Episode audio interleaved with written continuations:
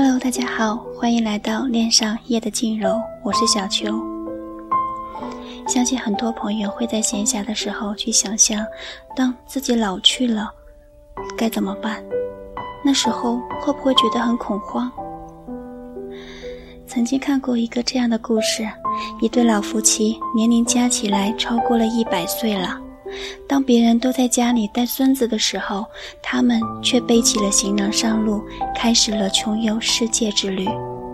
他们睡沙发，睡机场，全副身家扛在身上，不懂外语，交流全靠简单的英文字句和手脚并用的笔画。这样的事在多年前听起来一定像是虚构的，但如今却是真实的故事。人这一生有许许多多没有完成的心愿，像环游世界、梦回故乡，以及找回那个曾经爱到灵魂里的人。你完全可以把这些梦想重新提到日程上。在我们年轻的时候，总有太多的理由要去面对，总有太多的包袱要背负，总有太多选择要去选择。到了最后，路。越走越窄，好像再往前走一步就是死胡同了。而只有到老的那一天，你才明白真真正正的应该做的、必须做的是该是什么。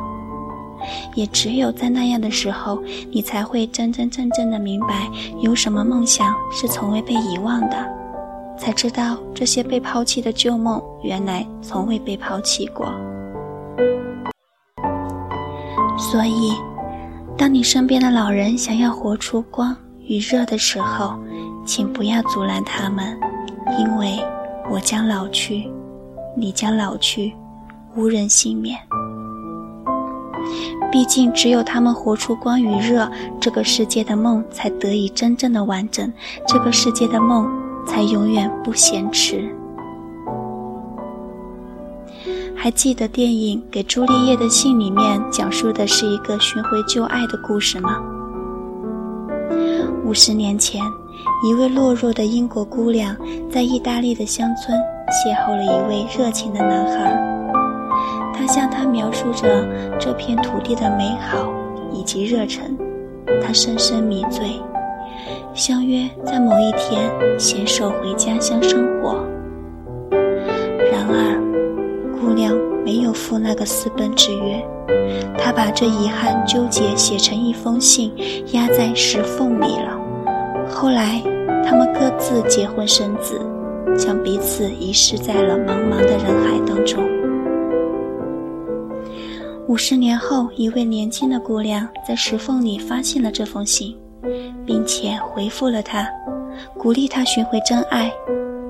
满头银发的老人千里飞来寻找当年的恋人，一次次失望之后，在那个日光之城葡萄庄园里面，他们终于相会，一笑泯前世，结为夫妻，相伴终老。如果人的遗憾和悔恨能够在五十年之后重新找回勇气去拾起，那么老去也会令人。心生感动。这里是 FM 八五零零八六，恋上夜的静柔，我是小秋，我们下期再见。